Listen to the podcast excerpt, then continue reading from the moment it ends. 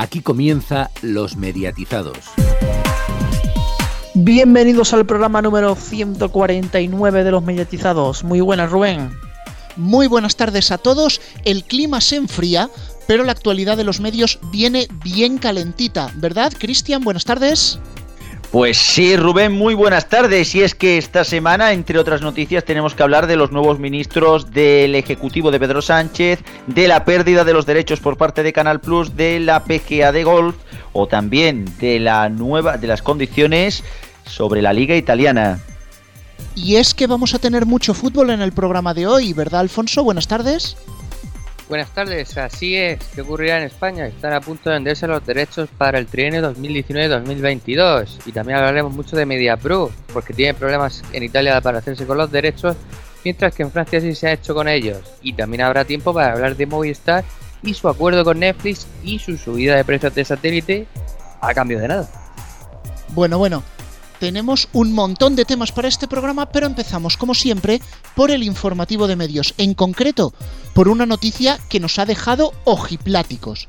Los periodistas Maxim Huerta y Miguel Ángel Oliver, ministro de Cultura y Deporte y secretario de Estado de Comunicación del nuevo Ejecutivo de Pedro Sánchez. Ahí queda eso. Efectivamente, revolución en la política española Junto a un número bastante consagrado de miembros conocidos por la opinión pública en diferentes ministerios, se han incluido dos personajes conocidos dentro de los medios de comunicación. Por un lado, el que fuera copresentador del programa de Ana Rosa y otra presentador de informativos Telecinco, Maxim Huerta. Ha sido nombrado Ministerio de Cultura y Deporte, ministerio que se recupera en España tras siete años. Por otro lado, el que fuera presentador de Noticias Cuatro Noches y presentador de informativos de la cadena Ahora, propiedad de Mediaset, desde el año 2005, Miguel Ángel Oliver, también ha recibido un cargo público, más concretamente el de secretario de Estado de Comunicación, y cuya principal función será desarrollar la estrategia de comunicación del nuevo Ejecutivo Socialista, en dependencia directa del nuevo portavoz del Gobierno. Asimismo, la encargada de comandar la transición hacia el nuevo dividendo digital programado para el año 2020 será la ministra de Industria, Comercio y Turismo, Reyes Maroto. Bueno, nos metemos ya en harina. Discovery adquiere los derechos de televisión y multiplataformas para toda la PGA Tour fuera de Estados Unidos. Discovery y PGA Tour han anunciado este pasado lunes sus planes de formar una nueva y pionera alianza estratégica para crear una nueva casa del golf multiplataforma a nivel internacional. Esta relación sin precedentes para los próximos 12 años que comienza en 2019 y se extiende hasta 2030 incluirá los derechos globales en directo multiplataforma fuera de Estados Unidos para todos los propiedades PGA Tour, cerca de 150 torneos anuales entre los que figuran el The Players Championship, los playoffs de la, F de la FedEx Cup y la President's Cup, además de los derechos lineales en directo en 220 mercados y territorios. Esta alianza incluye la creación de un servicio over the top de vídeo en streaming con la marca PGA Tour. Discovery emitirá el PGA Tour en su portfolio de canales de pago y en abierto y de plataformas digitales y de formato corto y trabajará con el PGA Tour para conseguir el acceso a toda la acción y a sus derechos en diferido y de librería en todas las plataformas. Con este movimiento la gran perjudicada será Movistar Golf, que pierde los derechos del circuito norteamericano por primera vez desde la creación del canal en enero de 2002, aunque los torneos principales de esta competición vienen ofreciéndose por parte de Canal Plus desde, ojo, el año 1992, según hemos comprobado en la hemeroteca. Y, y, no solo se mueve el mercado en los deportes. Telemadrid ficha a María Rey tras abandonar Antena 3. Según informaba El Mundo, la periodista especializada en información parlamentaria vuelve a la pantalla con programa propio en Telemadrid, 120 minutos, que se emitirá desde el 25 de junio en las mañanas de la cadena autonómica. No han pasado dos meses todavía desde que el pasado marzo abandonara Antena 3. La información política, especialidad de la periodista, fundamentará la parrilla de 120 minutos. Y tenemos que volver a hablar de deporte, y es que la Liga Italiana rechaza las garantías de MediaPro y se niega a devolverle 64 millones. El culebrón sobre los derechos de la liga italiana escribió otro capítulo y es quizás el definitivo. La Serie ha anunciado que rechaza las garantías presentadas anoche por MediaPro por valor de 1.600 millones de euros. Al parecer la Serie A rechaza este aval porque entiende que proviene de terceros y no del propio grupo audiovisual. Mediapro, explicó el lunes que estaban constituidos por la garantía de Imagina, los actuales accionistas, y una garantía de Orion On su nuevo máximo accionista y certificado por KPMG. Pero no acaba ahí el capítulo de esta cruzada italiana. Además, la Serie se niega a devolver a Mediapro los 64 millones de euros de depósito fruto del concurso cerrado en febrero, por el que la firma liderada por Jaume Rouras y Tazio Benet se hacía con los derechos para la competición trasalpina para el trienio 2018-2021 por un total de 1.050 millones de euros anuales. Todo este periplo se inició en febrero cuando Mediapro ganó el concurso por esos derechos Sky y Mediaset, socios tradicionales de la competición italiana que habían ganado la puja para el trienio anterior por 945 millones por temporada. Sky presentó inmediatamente un recurso en el que alegaba que Mediapro había acudido a una subasta para intermediarios cuando el grupo es un operador de medios. Dos meses después el Tribunal de Milán suspendía la asignación de los derechos justo antes de que la propia Lega anulara el contrato. Nos vamos a series. Globomedia y Fox España inician el rodaje de la cuarta temporada de Vis a Vis. Esta semana ambas compañías han anunciado el inicio del rodaje de la cuarta temporada de la serie, que volverá a verse por Fox. En total, contando el consumo lineal y en diferido de los seis primeros episodios de esta tercera temporada, Vis a Vis arroja un resultado excelente para Fox. Hasta el momento, más de 2,5 millones de personas han contactado en algún momento con la serie y a lo largo de estas semanas la serie ha consolidado una trayectoria ascendente, lo que demuestra la fidelidad del público y su interés por las tramas, con los episodios cuarto y quinto por encima del medio millón de espectadores, valores propios del abierto. La cuarta temporada de Vis a Vis se estrenará en Fox en 2019. Y es que terremotos los hay en todos lados, sobre todo en la radio. Antonio Raiz y Agustín Bravo sustituirán a Carlos Herrera en las mañanas de Cope este verano, aunque se quería vender como definitivo. Según ha informado el Confidencial Digital, el espacio matinal de la cadena COPE ya tiene sustituto para Carlos Herrera durante los meses de verano. El programa Herrera en COPE estará dirigido por Antonio Herraiz, que se encargará del primer tramo, que abarca de 6 a 10 de la mañana, y Agustín Bravo ocupará el asiento que deja libre el locutor almeriense en la segunda parte. Herraiz, que actualmente presenta Mediodía Cope con Pilar Cisnero, conducirá la parte informativa del programa. Bravo, con un perfil más humorístico, tomará el relevo en el tramo de entretenimiento que ocupa la franja de 10 a 1 de la tarde. Agustín Bravo presentó también en Cope más Sevilla el programa Mediodía Cope y también fue el encargado de presentar las campanadas de este pasado año. Asimismo, se cuenta con el extremeño como posible acompañante a partir de la próxima temporada de Carlos Herrera en el matinal. Terminamos hablando de la prensa escrita. Soledad Gallego Díaz será la nueva directora del país. Soledad Gallego Díaz es la elegida para dirigir los destinos del país en sustitución de Antonio Caño, convirtiéndose en la primera mujer directora del Popular Rotativo. Gallego ha desempeñado diversas funciones en el diario de Prisa. En la actualidad escribe una columna semanal y además colabora en la cadena SER, emisora del mismo grupo editorial. Soledad Gallego Díaz Estudió periodismo en la Escuela Oficial de Madrid y también asistió a algunos cursos de filosofía y letras en la Complutense. A los 19 años comenzó a trabajar en la agencia oficial Piresa, de donde fue despedida. De allí se, incorporó a la revista antifranquista Cuadernos para el Diálogo. Su llegada al país se produjo poco después de la fundación del periódico. Las fuentes consultadas reconocen que la salida está en la línea de prisa por apostar por un perfil más cercano al progresismo que se traduzca en una vuelta a los orígenes del periódico y que coincide con la llegada de Pedro Sánchez a la Moncloa. Cuando Caño asumió la dirección del diario en 2014, el país tenía una difusión de 259.000 ejemplares y una venta de 153.000 copias, según OJD. Cuatro años después, estas cifras han caído un 32% y un 36% respectivamente.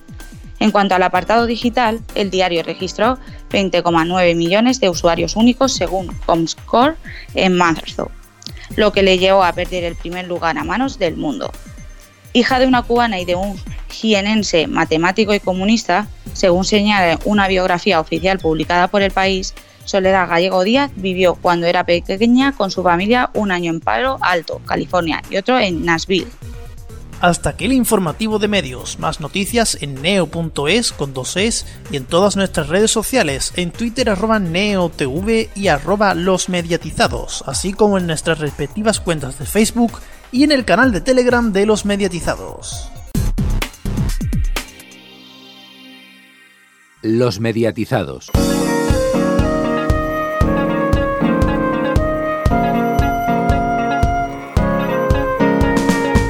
Llega el momento de la entrevista y hay un canal que no ha pasado desapercibido para nuestros lectores ni para nuestros oyentes. Se trata de Blaze, el nuevo canal del grupo AMC y por eso hoy tenemos con nosotros a Noemí Castro, su directora de programación, para hablar de este tema. Muy buenas tardes, Noemí. Buenas tardes, Rubén. Bueno, por si hay alguien que todavía no se haya enterado, vamos a ponernos en situación. ¿Qué es lo que ofrece Blaze al espectador?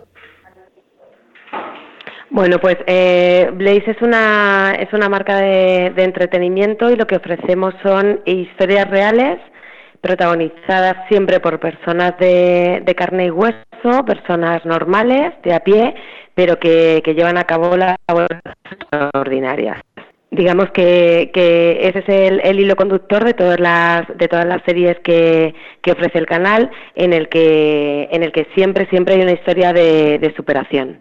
La verdad que es un cambio de registro muy potente. Desde AIE que eran historias de andar por casa y Blaze que son historias mm, prodigiosas por así decirlo. Cómo ha sido este cambio eh, bueno, eh, eh, AE o, o era es una marca mm, es una marca americana y nosotros aquí la trajimos en, en 2014, pero es verdad que en Estados Unidos eh, esta marca ha ido virando hacia un contenido más más relacionado con el crimen por lo que por lo que aquí la marca se fue diferenciando mucho de lo que de lo que es la matriz y la fuimos convirtiendo un poco en, en, otro canal, eh, con, otro espíritu y, el cambio se ha debido a que, mm, a que ya no tenía nada que ver con, con ENI y queríamos que, que tuviera una, identidad propia. Dentro del grupo hay otra marca que se llama Blaze, que, compartía el espíritu que nosotros ya mm, estábamos trabajando en él aquí desde programación y, esa es la razón, la razón del cambio. En cuanto a, la diferencia de los contenidos, eh, digamos que, mm, eh, bueno, el canal Blaze, que no lo he dicho, se encuentra en, en, Inglaterra y en Italia. Digamos que España y Portugal son los, los siguientes territorios en los que, en los que lo hemos lanzado. Y, ha, habido una pequeña parte del contenido que sí que hemos mantenido, que eh, eh, lo hemos mantenido de ENI a Blaze, porque era un contenido que funcionaba muy bien a nivel de audiencias y porque encajaba también muy bien con el espíritu que, que queríamos perdón, transmitir y luego el resto del contenido es nuevo, es fresco y, apoya esta idea de, la idea de superación y de la idea de que nunca te va a faltar el pan, por así decirlo. Nuestros personajes siempre buscan la manera de, de encontrar un, un trabajo o un, o un reto nuevo. Pues bueno, hablando de superación, hay una cosa que sí sería superarse para el canal y que nuestros lectores nos han preguntado mucho. ¿Cuándo estará disponible en alta definición? Bueno, nosotros desde, desde nuestras oficinas, desde, mm, desde AMC, eh, ya estamos lanzando la señal HD. El cambio que hicimos de, de marca el 18 de, abril de este año eh, ya lo hicimos con, con HD. Eh, ahí lo que pasa que ya entra en juego los operadores y su tecnología y la disponibilidad de señales que puedan tener en ese momento. Hay algunos operadores que nos consta que ya nos están emitiendo en HD y otros que no, porque bueno, depende de su propia operativa interna. Esperamos que sea cuanto antes. Y el siguiente paso, que algunos canales de vuestro grupo ya lo han dado, como cocina o de casa, sería el 4K. ¿Está preparado para ese salto? Bueno, yo creo que es un poquito pronto todavía para, para contestar a la pregunta, en el sentido de que el canal ha cumplido un mes la, la semana pasada, pero por supuesto que el espíritu del canal, si es de superación con los personajes, pues también lo es a nivel marca y de tecnología, por supuesto. Por supuesto que está en nuestro punto de mira. Pues precisamente me das pie a la que es la siguiente pregunta. El canal lleva un mes, mes y medio aproximadamente, y queríamos preguntaros cómo veis el desempeño del canal, el desempeño de esta nueva marca en este poco tiempo que lleváis? Eh, estamos muy contentos con, los números que, estamos recibiendo. Es pronto todavía para, hacer una valoración porque mínimo nos gusta tener un, mes completo. Eh, nos gusta también, eh, lo miramos mucho por, por trimestres, ¿no? comparando con periodos anteriores, etcétera. Pero sí puedo decir a día de hoy es que ya ha superado los números que venía haciendo A&E, el canal ha crecido tanto en ser como, como, en, como en rating, como el número de, de, espectadores medios. Y, mm, bueno, eh, mm, ah, otra cosa, los estrenos, eh, todos los estrenos con los que lanzamos el canal, que eran, que eran unos cuantos, eh, están también haciendo un, teniendo un comportamiento por encima de, de la media de lo que veníamos haciendo en, en el prime time. Pues buenas noticias y parece que de momento Blaze eh, no se ve afectado por esa cantidad de oferta factual que hay ahora mismo. Estáis saliendo airosos en esa jungla, por así decirlo. A, nivel a nivel muchos canales. Sí, a esos nos referimos porque uno de los retos para Blaze era hacerse ver entre tanto contenido factual que hay ahora mismo en abierto y sobre todo en pago, ¿verdad? Eso es, sí, sí, sí, por supuesto. Es uno de los, de los mayores retos que, mm, que tenemos en el canal.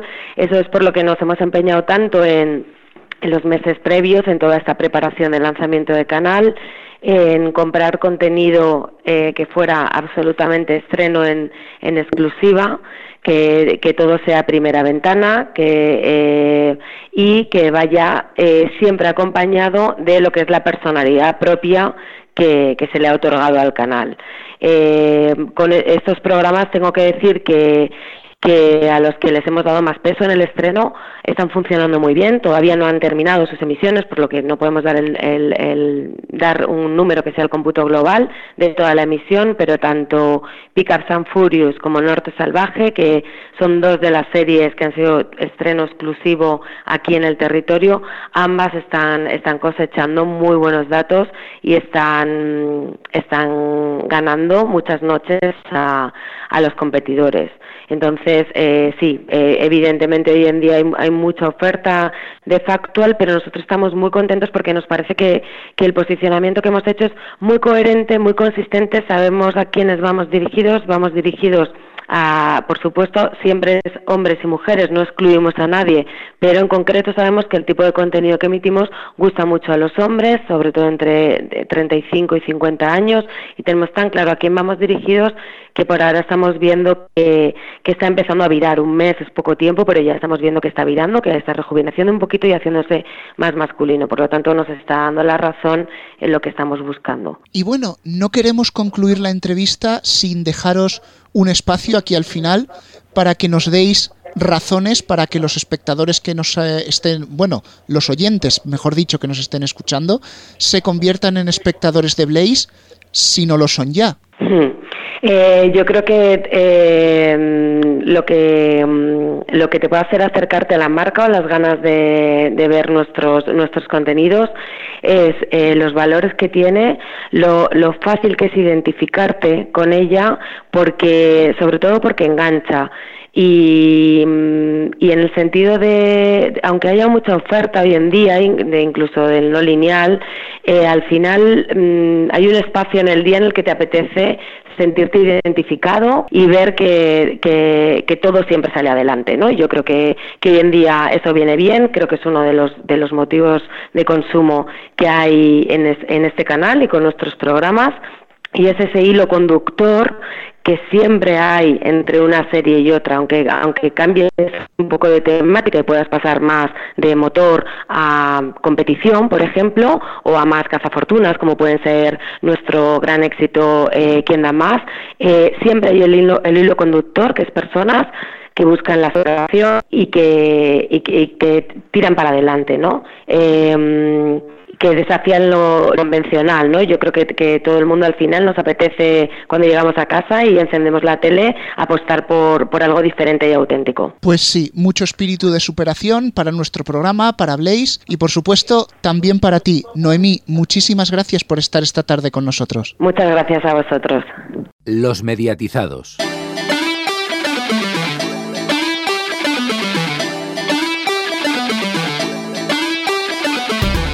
Tiempo de tertulia, seguimos en compañía de Alfonso, Antonio y Cristian. Hoy tenemos que hablar de fútbol y, mucho, porque se nos han apilado los temas de los que tenemos que hablar. Vamos a comenzar por lo más cercano, la Liga Española. Alfonso, ¿qué va a ocurrir con esos lotes para los años 2019-2022? Pues que en próximos días, en muy pocos días, eh, vamos a conocer las ofertas que se producen para la compra de la liga en el trienio que has comentado, la 2019-2022. Eh, por supuesto, eh, a la hora de emitir el fútbol en pago, pues el gran favorito para la compra es Media Pro, como hasta ahora.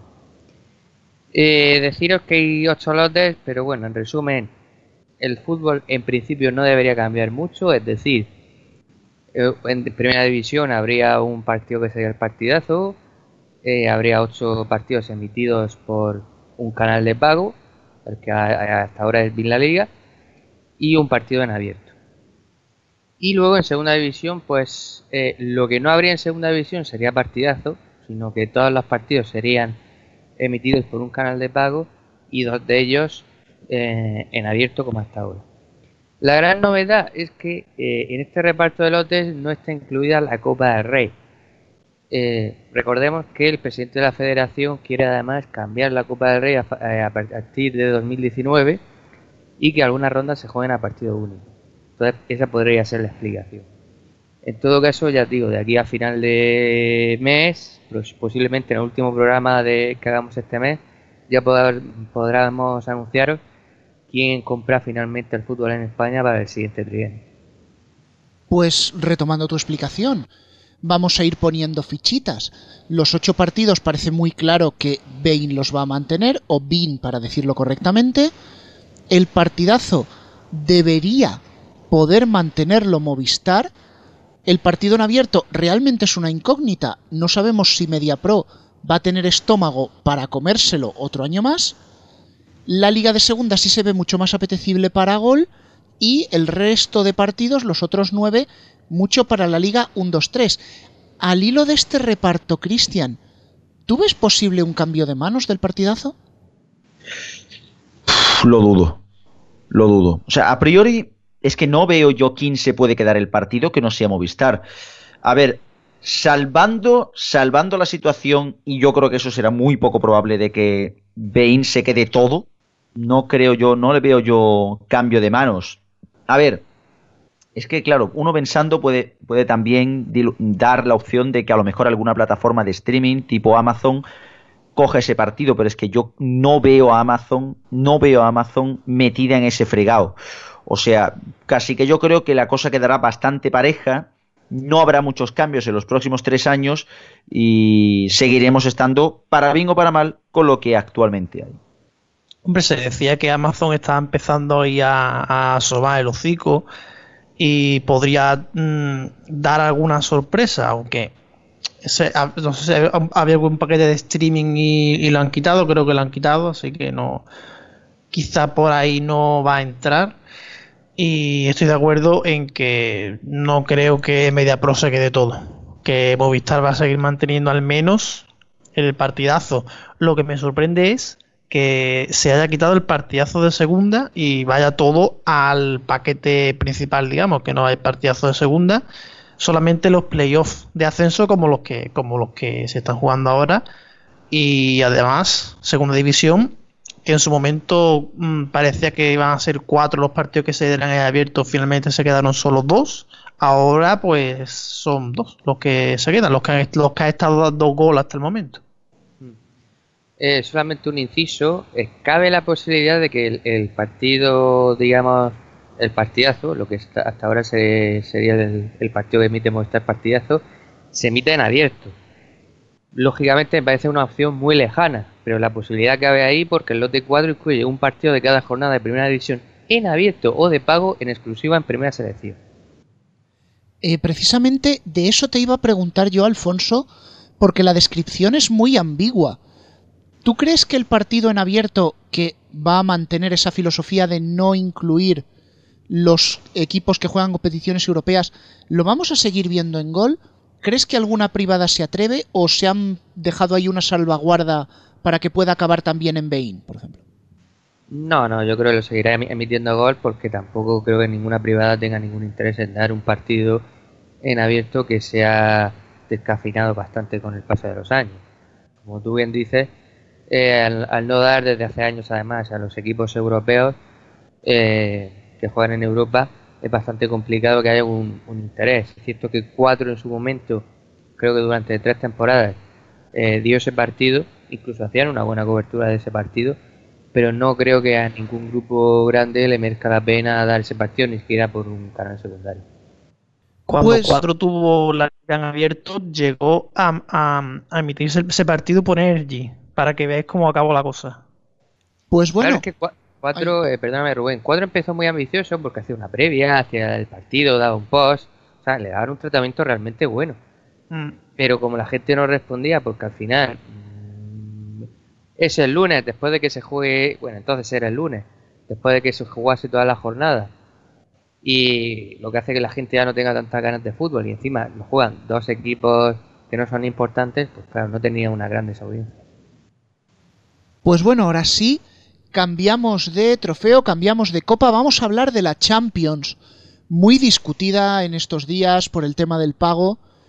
Los rumores, todavía nadie quiere confirmar ni desmentir, apuntan a que Movistar habría presentado una oferta media pro, oferta que sería menor que la del periodo pasado, Vodafone no habría presentado su oferta, pero desde atención al cliente están diciendo que Bean Sports vuelve en agosto, cosa que no encaja, y Orange habría presentado una oferta por la Champions, pero podría haber presentado la oferta por la Champions o por dos rosquillas, porque se dicen que es bastante escasa. Mm, Cristian, ¿cómo ves este puzzle? Complicado. siendo, siendo honestos, la verdad que complicado, porque realmente aquí se pueden, aquí se pueden juntar varias, varias causísticas. Que Movistar como pasó hace tres años, se lo tenga que comer con patatas y al final tenga que poner la Champions porque pierden clientes a mansalva de televisión. Que Vodafone y Orange tengan que hacer eso, o sea, que cambien las tornas y que sean Vodafone Orange las que tengan que recular y al final comprar por la tengan que poner la Champions, ya que es un evento que este año próximo va a ganar aún si cabe más interés, ya que no se va a dar ningún partido en abierto. Pero luego también puede, puede darse la circunstancia de que la gente pase de la Champions y en ese caso Bein Sports se lo va a tener que comer con patatas, o sea, la verdad que la, el puzzle que se monta con la Champions es bastante más que complicado, bastante más que complejo. Y desde luego no se sabe bien quién es el, el que puede llevarse el gato al agua. Bueno, pues sí, la verdad es que todos son dudas con qué pasará con la Liga de Campeones para la temporada que viene. Eh, sabemos, por supuesto, que los derechos los adquirió MediaPro, pero está por ver cómo los va a emitir que sí, hombre, que sí, que se supone que por Vinconet y demás los dará, pero eh, a través de internet. Pero falta, le falta una plataforma por la que emitir ese canal, eh, sería Sport, probablemente como hasta ahora. Pero claro, el problema es que lo que hemos comentado en alguna ocasión, MediaPro eh, cobró, pagó, mejor dicho, mucho por esos derechos eh, ya las plataformas venían un poco ahogadas con lo que se le estaba pagando por el fútbol a Media Pro. Y ahí viene el juego de el juego de la negociación. De por una parte las plataformas pensarán que no quieren pagar tanto y, por otro lado, en todo caso, de, de, tener pensamiento al final de dar esos partidos de fútbol, querrán darlos al menor coste posible. Y por eso van a apurar la negociación hasta el final. Eh, recordemos también eso, que a partir de septiembre ya, de bueno, de, agosto, de la Supercopa de Europa, que se juega el 15 de agosto, mm, toda la Liga de Campeones va a ser de pago. Eso también favorece a que las plataformas la, quieran emitir, pero ya digo, aquí hay diversos factores, ya veremos qué pasa. Eh, si MediaPro va a sacar todo el dinero que quiere, que no creo, que si las plataformas darán al final la Liga de Campeones, que yo creo que sí, y si todas lo darán, que eso está por ver en fin. Bueno, como veo que, que no os estáis... Bueno, Antonio me lo está levantando la mano. Hombre, eso que has dicho Alfonso de que no, habrá, no va a haber nada de Champions en abierto, eso va a presionar a la plataforma porque en algún lado se tendrá que ver la Champions, ya que solo va a ser de pago, alguna la tendrá que dar. Bueno, a lo que iba, como veo que no os mojáis, voy a empezar a mojarme yo con lo que creo que va a pasar. Voy a sacar mi bola de cristal, que acierta más o menos lo mismo que la de Sandro Rey, pero bueno. Creo que ahora mismo todas están intentando hacerse los gallitos, pero cada una desde su posición. Es decir, Vodafone dice que no presenta oferta por la Liga de Campeones porque está esperando que Orange tampoco se la lleve. Entonces, si se la quedase solo Movistar, es como que por decir, no me importa, quédatela tú, quédate la perejila, págala tú. Orange no quiere tener que decir que no ha presentado oferta, entonces ha presentado una oferta bajísima, que si Vodafone se retira y Movistar pues se hace la interesante, a lo mejor rebaja las pretensiones y acaba llevándose Orange la Champions muy baratita. Movistar, por su lado, sabe que no puede renunciar a la Champions porque para ellos el deporte es vital. Entonces ha tirado una oferta algo más baja que el año anterior para decir, bueno, si cuela que Vodafone y Orange renuncian y solo me la puede vender a mí, pues va a tener que comerse mis condiciones. Yo creo que todo esto es un poco para ver mm, quién paga, en vez de quién da más, quién da menos, ¿no? Eh, sí, yo estaba pensando ahora que, que MediaPro también se está metiendo en un montón de gastos y, y, los tiene que sacar de alguna manera. Eh, con gastos me refiero a, por un lado, la Liga Española, que todo el mundo piensa que la va a comprar, por otro lado, la Liga de Campeones, por la que ya paga una millonada, el culebrón italiano del que ahora hablaremos, aunque sea brevemente, que le costaría unos mil millones de euros al año, un, poco, un poquitín más. En Francia también ha comprado la liga y, lo de Francia sale a 1.153 millones de euros anuales. En fin, mm, al final eh, MediaPro tendrá que, rentabilizar el fútbol como sea y no sé cómo lo va a hacer. Pues tú no te preocupes, Alfonso, que de la liga italiana hablamos ahora mismo. Que si esto es un puzzle, lo de la liga italiana no hay por dónde agarrarlo. Yo os estaba escuchando en noticias y, ya no sé cuántas aprobaciones o denegaciones le han hecho a MediaPro. ¿Vosotros qué creéis en que va a acabar todo esto? Pues buena pregunta. Yo creo que ahí hay un poco de... Mira que yo no soy muy pro de MediaPro, nunca mejor dicho, el juego de palabras. Pero creo que están un poco haciéndole mm, el, no el vacío, pero sí dándole la espalda a MediaPro. No sé si por el interés de que alguna empresa italiana como Mediaset eh, se queda al final en parte o completamente con el fútbol allí, junto con Sky. Eh, pero me parece todo un poco sorprendente porque eh, en principio MediaPro compró la liga italiana para, para emitirla en Italia. Cuando hablo de la liga francesa me refiero para emitirla en Francia y la liga italiana para emitirla en Italia, es decir, como hace en España con la liga española. Problema, que no se fiaban los clubes italianos de que realmente eh, MediaPro tuviese el dinero que decía que iba a pagar y, y le pedían garantías. Entonces MediaPro presenta una serie de garantías, por esos mil y poco millones de euros al año que tiene que pagar. Pero ahora eh, la liga italiana eh, dice que no le basta, que no se fía porque no viene ese dinero directamente, esa garantía directamente de MediaPro, sino de empresas que son, digamos, hermanas de MediaPro. Dentro del mismo grupo, pero no son de la misma MediaPro.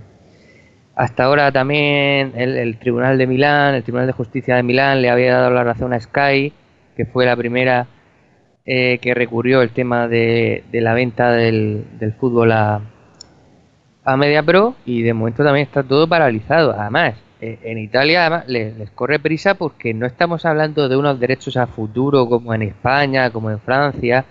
En, España a partir de 2019, en Francia a partir de 2020. No, no, no. Estamos hablando de unos derechos que empiezan ya, ahora, en 2018, la temporada que viene. Pues bueno, MediaPro tiene ollas destapadas en España y varias tiene ollas destapadas en Italia, pero Cristian también ha destapado las ollas en Francia.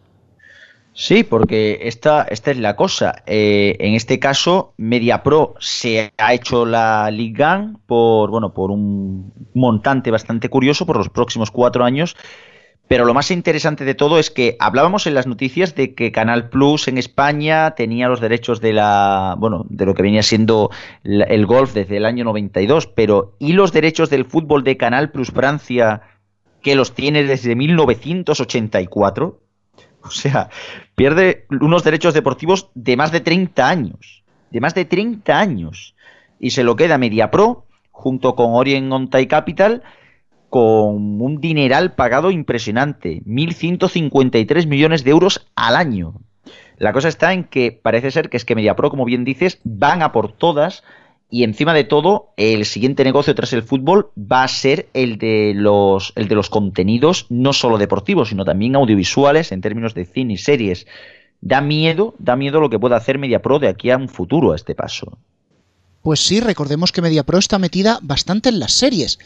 Dejamos el fútbol, que hemos tenido un montón, y vamos a hablar de Movistar, pero en este caso de los abonados de Movistar Satélite, que el próximo 1 de julio van a experimentar una nueva subida de precio. Sí, otra más. Al poco de llegar Movistar se subió el básico de 22 a 25 euros, argumentando que era para igualar precios con la fibra. Luego se subió a 30, regalando los Movistar Series. Luego a 35 con Movistar Deportes 1 y 2, que viendo cómo están los canales de fútbol y resto de ofertas se han quedado un poco pelados. Pero es que esta vez sube de 35 a 40 a cambio de nada en absoluto. Misma oferta y 5 eurazos de subida, un paquete de solo televisión, sin teléfono, ni móvil, ni fibra. Cristian, ¿a dónde va a llegar esto? Esto, que la gente acabe tirando el satélite por la ventana. O sea, me parece la verdad que lamentable sobre todo porque, claro, cuando tú haces una subida, las últimas subidas que se han venido dando en Movistar, Vodafone, Orange, siempre era a cambio de algo. O sea, siempre te cogían y te decían, bueno, te aumentamos los gigas en el móvil, o te damos más internet, o te ponemos tal canal o cual canal. En el caso de Movistar Satélite directamente no han dado nada. Nada. Cero patatero, que diría Aznar. O sea, absolutamente nada. Peor que todo eso, no ofrecer canales en alta definición que son bastante necesarios, un agravio comparativo con, eh, con la oferta de, de, fibra, un satélite que no se sabe a dónde va a ir, la cosa es que no se sabe qué va a haber más allá y no más contenidos. Es una tomadura de pelo, es directamente una tomadura de pelo, convirtiendo además este paquete básico de Movistar Satélite en el más caro de la televisión por satélite de Europa en el más caro de Europa. O sea, estamos hablando de que directamente superamos a países como Alemania o Inglaterra con gran tradición en este en la televisión de pago, siendo desde luego bastante bastante lamentable y yo creo que desde luego un motivo más para que Movistar quiera cargarse el satélite poquito a poco, al estilo tradicional, ¿no? A lo tradicional de vamos a coger vamos a quitar vamos a hacer que la gente se canse de usar este producto hasta que directamente arguyamos que no se puede sostener porque no hay suficientes abonados. Me parece una estrategia lamentable. Esta estrategia es la que lleva haciendo desde el principio Movistar que se quiere cargar el satélite. Y lo subiendo y lo subiendo y lo subiendo, al menos antes te daban algo a cambio. Ah, al menos aquí era un canal de televisión. Otras veces tú decías como cuando te suben el precio y te, al menos te dan más gigas, aunque no te hagan falta, pero te los dan. Eh, aquí es nada, no te dan nada más. Entonces ya fuera caretas, ¿no? Ya esto te van a seguir subiendo el precio hasta que la gente diga, mira, fuera. Y, y se ahorra el coste del satélite y nada, todos con fibra. Como dicen que, bueno, eso es mejor para el medio informativo, que dan previsiones de años y demás.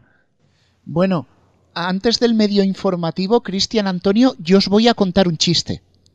Hace un año, hace un año por estas fechas, Movistar anunciaba que reimpulsaría el satélite y que habría 4K en satélite. Esto, en serio, esto es noticia seria y salió, ¿eh? O sea que más, que más que 4K va a ofrecer 4 cacas.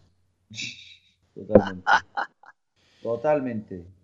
Pues bueno, Vamos con esta noticia seria que sabe a risa, vamos cerrando ya la tertulia, una pequeña pausa y enseguida volvemos con las agendas. Neo se renueva.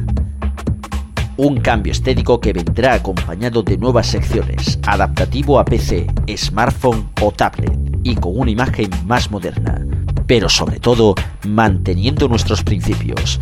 Informar sobre toda la oferta de los diferentes operadores de España y de la televisión de pago, de forma objetiva, contando lo que interesa.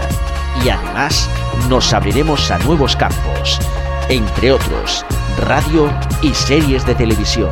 Seguiremos ofreciendo nuestra revista mensual en PDF y como siempre seguiremos también trabajando en colaboración con el equipo de los mediatizados. Una forma diferente para estar informado estés donde estés. Neo.es. Descubre la nueva Neo ya.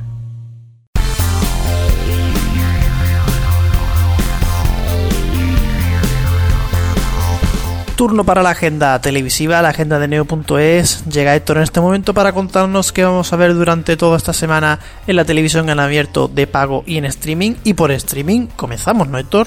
Así es, el esperado final de Sense8 llega este viernes a Netflix. Las vidas personales se dejan a un lado mientras los ocho Sense8, sus compañeros y unos aliados inesperados se unen para una misión de rescate y derribo de BPO para proteger el futuro de todos. El estreno, como siempre, será a las 9 y 1 minuto de la mañana de este viernes. Y por su parte TNT también estrena el viernes con doble episodio la serie de animación Final Space. Final Space está protagonizada por Gary, un astronauta que está cumpliendo sentencia en una estación espacial donde hace muy buenas migas con Mooncake, su nuevo amigo extraterrestre. Pero lo que Gary desconoce es que este adorable alienígena es un arma de destrucción masiva codiciada por un genio del mal que no se detendrá ante nada ni nadie hasta capturar y usar a Mooncake para sus fines maléficos. Estos viernes pasamos al fin de semana. Este sábado a las 10 de la noche, Blaze viaja a los bosques del Pacífico con el estreno de Los Hombres del Bosque. Los Hombres del Bosque se esconden en, en, los parajes más profundos del Pacífico noroeste, luchando por mantener una libertad que les aleje de la modernidad que impera en Estados Unidos. Viven en las alturas de los árboles, en estructuras primitivas que ellos han construido con sus propias manos. MTV, Paramount Network y Comedy Central estrenan en simultáneo la quinta temporada de Alaska y Mario, el huracán mexicano, el domingo a las 9 y media de la noche. Esta quinta temporada del exitoso reality Alaska y Mario llega en junio para trasladar a sus seguidores más fieles hasta los orígenes de la famosa pareja, desde el castizo Bill Cálvaro de Mario hasta el colorido México de Alaska. Y como siempre un avance para la semana que viene. Comedy Central estrena el lunes a las 12 menos 10 de la noche la quinta temporada de Brooklyn Nine-Nine. La nueva temporada comienza con el episodio doble en el que Jake y Rosa comienzan su vida en la cárcel, donde acabaron tras las estratagemas de la corrupta y malérrima teniente Hawkins, su ídolo policial, que dejó de, de serlo cuando les incriminó para librarse de sus investigaciones. Y para terminar, el martes Sci-Fi estrena la segunda temporada de Colony a las 10 de la noche con doble episodio. Josh Holloway protagoniza al ex agente del FBI Will Bowman y la ganadora del premio Satellite Sarah Wayne Cales interpreta a su esposa Katie en la serie que transcurre en un peligroso mundo de ideologías divididas. Mientras que algunos eligen colaborar con la ocupación y beneficiarse del nuevo orden, otros se rebelan y sufren las consecuencias. Pues muchas gracias, Héctor. Nos oímos en siete días. Hasta la semana que viene. Pasamos ahora a la agenda deportiva. Tenemos por una parte a la selección preparándose para el Mundial y el deporte polideportivo por otra, terminando la temporada. Así es, en primer lugar, la selección española jugará su último partido preparatorio de cara al Mundial. Será el sábado a las 9 menos cuarto y lo televisará 4. De paso os recuerdo que el Mundial arranca el jueves que viene con el partido inaugural Rusia-Arabia Saudí que se juega a las 5 y lo transmite Tele5. No se puede decir que comencemos por todo lo alto. Partidazo. Bueno, pero hay más fútbol. Se juega el ascenso a segunda división, mejor dicho, el ascenso de segunda a primera división y el torneo internacional de fútbol 7. Este fin de semana se jugará la vuelta de los partidos de ascenso a primera división. El sábado a las 6, Zaragoza Numancia y el domingo a las 8 y media, Sporting de Gijón, Valladolid. La final por el ascenso arrancará el miércoles a las 8 y media y todo lo televisa Movistar Partidazos. Y como bien comentabas, Antonio, Nueva York acogerá el cuarto torneo internacional de fútbol 7 de la Liga Promises. Los partidos se jugarán entre viernes y domingo y se reparten entre Gol, La Sexta y Mega, que dará la gran final el domingo a las 7 de la tarde. El motor está en plena temporada. La Fórmula 1 llega a Canadá. Así es, el Gran Premio de Canadá de Fórmula 1 se corre el domingo a las 8 y 10, mientras que la calificación será el sábado a las 8. Y como siempre, todo por Movistar Fórmula 1. Ahora sí, llegamos al polideportivo donde tenemos la ACB en semifinales y la NBA y el fútbol sala en la final. En la ACB se juegan las semifinales de manera continuada. Por una parte tenemos el Real Madrid Herbalife Gran Canaria, donde el tercer partido se disputará este jueves a las 9, el cuarto se hace falta el sábado a las 6 y media y el quinto si fuese necesario el lunes a las 9 de la noche. Por otra parte se juega el Vasconia Barcelona, tercer partido el viernes a las 9, cuarto partido si fuese necesario el domingo a las 6 y media y el quinto sería el martes que viene a las 9 de la noche, todo en Movistar Deporte. Y por otro lado tenemos la NBA en plenas finales. Golden State Warriors y Cleveland Cavaliers disputarán el cuarto partido en la madrugada del viernes al sábado a las 3 y el quinto en la madrugada del lunes al martes a la misma hora, televisado por Cero. Además de baloncesto tenemos la final de la Liga de Fútbol Sala y las últimas rondas de Roland Garros. En cuanto a la Liga Nacional de Fútbol Sala, la final entre Inter Movistar y Barcelona arranca este jueves a las 9 y cuarto de la noche y el segundo partido será el sábado a la 1 y cuarto. Se juegan al mejor de 5 y lo emiten en Teledeporte, Eurosport 2 y Sport 3. Por último, este fin de semana se juegan las semifinales y final de Roland Garros. El torneo lo da Eurosport y estas últimas rondas también en abierto en D-Max.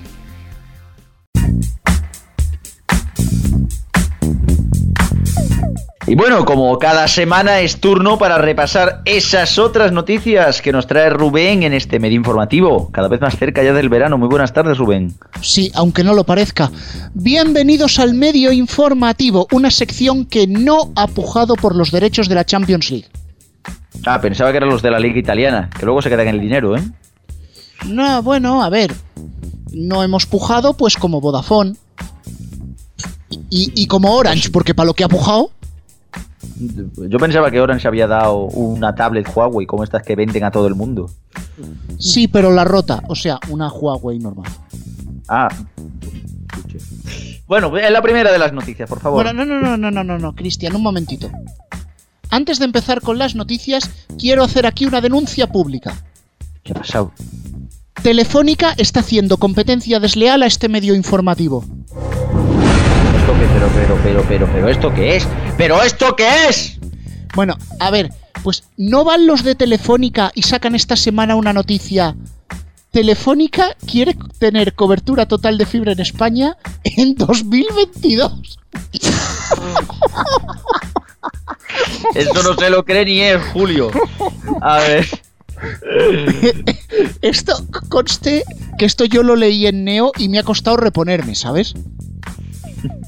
A ver, creo que la primera vez que dijeron algo así, lo de la cobertura total de fibra en España, fue para tenerla en 2016. Bien, bien, vamos bien, ¿eh? Bueno, de hecho, la última vez que hablaron de la famosa cobertura total fue el pasado mes de marzo de este 2018 y dijeron que estaría para 2021. Ahora en junio ya dicen que para 2022. Suma y sigue. Yo creo que lo máximo que van a llegar es hacer un a coger un helado con cobertura total de chocolate. Yo creo que para otra cosa. Así que desde aquí, por favor, Telefónica, por favor, Movistar, dejad de sacar noticias falsas, que para eso ya estamos nosotros. Fake news. Eso Bueno. es fake news, fake news. Lo que más Cuidado me que no flipa- vengan los de los de Facebook, ¿eh? que últimamente están muy vigilantes con eso. ¿Empezamos? Bueno. Entonces, primera de las noticias. que No, no, no, pero eh, una, un- déjame añadir una última, Cristian, por favor. Lo que más me flipa de todo esto es que los medios van y se lo creen. Y luego irán diciendo que en el medio informativo nos las inventamos, pero bueno. Envidia, pura envidia. Porque luego sí que acertamos cosas. Pero bueno, empezamos la primera. Primero de los vaticinios, a lo Manolete. Pues bueno, vamos a hablar de televisión de pago en concreto de Canal Cocina. 20 años, ¿no? Que acaba de hacer, de hecho. Sí, efectivamente, y para celebrarlo, invitará a una cena muy especial a todos los periodistas del medio, ya que servirán la misma comida que en el evento de presentación en 1998. Tiene que estar la comida caducada ya, joder. Sí, un poquito estropeada, sí. Efectivamente, será la misma comida, las sobras de aquel convite que todavía las tienen guardadas. Un abrazo desde aquí a Mandy Ciriza, que es la directora del canal también, y que nos ha dado momentos de, de tomas falsas también en los mediatizados, ¿eh? Que conste. Sí, aunque esta vez toca ponerse un poco tristes porque todos los, los invitados han declinado asistir, no sabemos por qué. Mm, es que esa ensaladilla rusa Pero da, da ¿en- que hablar. ¿en qué sitio te van a dar una ensaladilla rusa con tanta solera? Bueno, busca, busca por ciertos bares de Madrid, que Y de Málaga. también. Y de Varna, también. Sí, de todos sitios. En todos Bueno, pues-. Pues hoy no Va. abandonamos la televisión de pago porque tenemos que hablar de Vodafone. Vodafone. Uf, ¿Qué pasa? me da. Bueno, Creo que tiene que ver chorripás. Otra vez. no, no, no, el chorripás está funcionando fenomenal. Me dicen que ya son cuatro los, los gatos que lo han contratado. Hostia. Ahí queda eso, pero en este caso no vamos a hablar del chorripás, sino de las novedades en el servicio de televisión que próximamente se presentarán y dicen que serán jugosas. ¿Cuáles serán las novedades? ¿Sabemos algo? Bueno, se dice que afectarán principalmente al paquete Vodafone Sport, que tras la exitosa renuncia a los deportes de motor y las incertidumbres sobre la Champions League, plantean otras medidas muy populares como renunciar al baloncesto y al tenis, entre otros muchos deportes. Fuentes del propio operador afirman que ni siquiera se plantea empujar por los derechos del nuevo canal Movistar Petanca, que, como adelantó este medio informativo, comenzará a emitir el próximo 31 de junio. Ahí estamos ya cerca, ¿eh? Ya, Sí, poquito a bueno, poquito. No descartemos que alguna vez existe ese canal viendo los derechos que le van a quedar a Movistar. No, y, y hay una noticia, y esto es noticia de verdad, no de medio informativo. Movistar quería sacar un nuevo canal de deportes. No sé con qué. Bueno, volvamos a Vodafone. El resto de novedades, todavía sin confirmar, se anunciarán en una rueda de prensa que no es seguro que se haga, en una fecha probablemente de este mes, que quizá tenga lugar en Madrid. Se ofrecerán, como decimos, las hipotéticas medidas de Vodafone en televisión, si bien todavía esto no está muy claro. Sí, no Vamos, se sabe si es una rueda de prensa de Vodafone o de, o de Aput. O de Ten. Sí, también. Hombre, en la de Ten, en la de Ten salta el antiincendios, por el humo. Y es que los medios nos dan grandes momentos, pero Alfonso sabe mucho más porque estamos viviendo la edad de oro del periodismo español, ¿verdad, Alfonso? Hombre, por supuesto que sí. Cada semana nos sorprende más los medios de comunicación. Por Pues nada, ejemplo, hoy Adelante. Exactamente. Hoy el 20 minutos nos sorprendía con un titular bastante interesante y que seguro que a todos nos llama la atención y que estamos deseando saber qué pasa. Un perro pasa tres días inmóvil mirando una pared azul y nadie sabe el motivo. Dios. Yo lo veo, yo lo veo, eso, ¿eh? De cómo ha acabado. yo lo veo para el informativo de Antena 3. Pues no me extrañaría, sí. Es muy, muy de eso, ¿eh? Es muy del informativo de Antena 3, desde luego. Eh, por otra parte, eh, si estamos destacando estos días que el gobierno nuevo de Pedro Sánchez va a tener un gran número de ministras, el español se fija en un detalle, quizá no es el que, que se tendría que fijar, pero bueno, titula Las ministras de Pedro Sánchez unidas por la moda de la sobriedad. Eso está bien. Lo que importa de las ministras es cómo van vestidas. Ahí, ahí está. O sea, ¿qué más da? ¿Qué más da la- las leyes que promulguen? ¿Qué más da las cosas que hagan? Aquí lo ¿Qué que más hace da falta si tienen títulos y nada? Y vamos a, a un vídeo que siempre nos trae interesantes titulares. Fórmula TV, que titula Amaya, eh, de Operación Triunfo 2017, vuelve a defender el empoderamiento femenino con una foto con las axilas sin depilar. Jolín, pues si tuvieran entonces que sacarme fotos a mí, entonces el empoderamiento masculino tendría que estar ya a la orden del día, macho. ¿No pensáis que el empoderamiento está sobrevalorado? Está empoderado. Bastante. Y por último, un gran medio siempre moderado en sus noticias, como todos sabemos, el Mediterráneo Digital, muy comunista él, es que dice, investigan a un capataz por petar el ano a los inmigrantes que recogían fresas. Cristian, haz tú el chiste que yo no puedo. ahí. No, no, no, si chiste no es. Es que el problema está en que lo que le falta decirle. Vamos, si hubieran puesto en su lugar un negro les, les parte el coño a. Mejor dicho, un capataz les parte el coño a las negras por recoger fresas, que recogían fresas. El horario infantil, por favor. ¿Qué horario infantil si salimos a la una y media por Radio 4G? Pe- Pero alguien puede estar poniendo el podcast a las 10 de la mañana.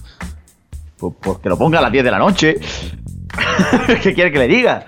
O sea, ¿vamos a tener que poner un explicit igual que las canciones en Spotify o qué? Pues bueno, eh, yo creo que, que con.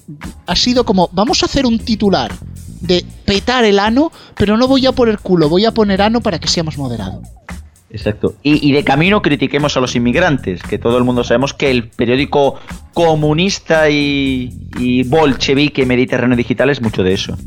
Sí. Bueno, va- vamos a cerrar esto porque como de Alfonso un titular más, nos vamos todos a la calle. Cristian García, Conexión Barcelona, muchas gracias. A ti, Rubén, hasta la próxima. Alfonso, intenta soportar los titulares que acabas de leer. Se hará lo que se pueda hasta la semana que viene. Venga, Antonio, que nos vamos con Pac.